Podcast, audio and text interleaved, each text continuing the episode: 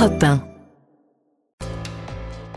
Bonjour Nicolas Bouzou. Bonjour Dimitri, bonjour Anissa. Bonjour Nicolas. Alors on attend de connaître le nom euh, du futur Premier ministre, la composition du gouvernement. Bruno Le Maire va-t-il rester à Bercy? Voilà, beaucoup de questions. En tout cas, euh, on peut s'interroger ce matin sur les défis économiques qui vont attendre la prochaine équipe gouvernementale. Oui, bon, la priorité, hein, c'est de continuer le réarmement économique dont le président de la République a parlé euh, pendant ses vœux, en sous-entendant qu'il était terminé. Bah, ce qui n'est pas le cas hein, quand on regarde les chiffres. Il est à peine euh, commencé. Prenons l'exemple de la réindustrialisation. On voit qu'on a en effet beaucoup de projets industriels, hein, plus qu'en Allemagne, plus qu'au Royaume-Uni. Mais la production industrielle, elle, elle est stable. Ça veut dire que la désindustrialisation est stoppée, c'est très bien, mais on ne peut pas encore parler de réindustrialisation et donc on ne peut pas parler d'amélioration de notre commerce extérieur. Alors, la normalisation de la fiscalité, la baisse de la fiscalité du capital, la baisse de la fiscalité sur les bénéfices des entreprises, la baisse des impôts de production, tout ça, c'est terminé, ça a été fait. Dans le budget 2024, on a aussi des outils fiscaux pour diminuer le coût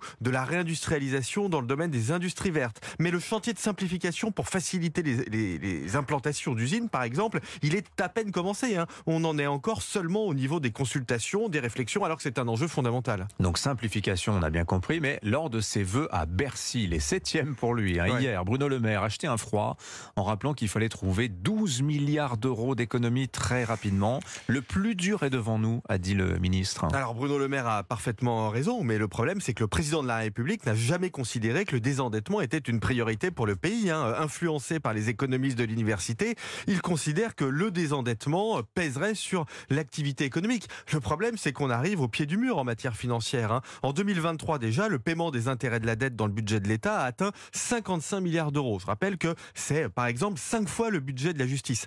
En 2024, l'État va emprunter 285 milliards d'euros. C'est un record, on n'a jamais vu ça.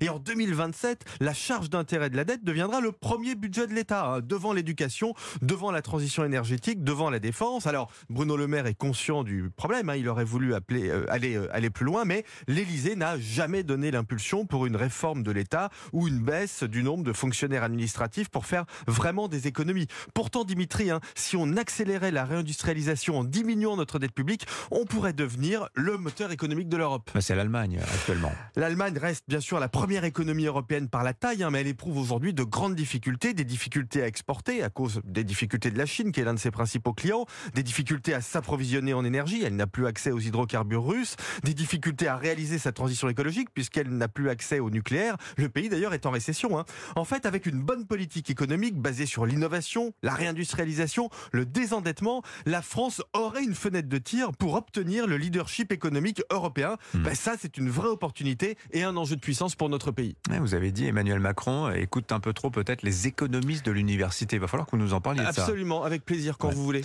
Signature Europe 1, Nicolas Bouzou. Merci Nicolas.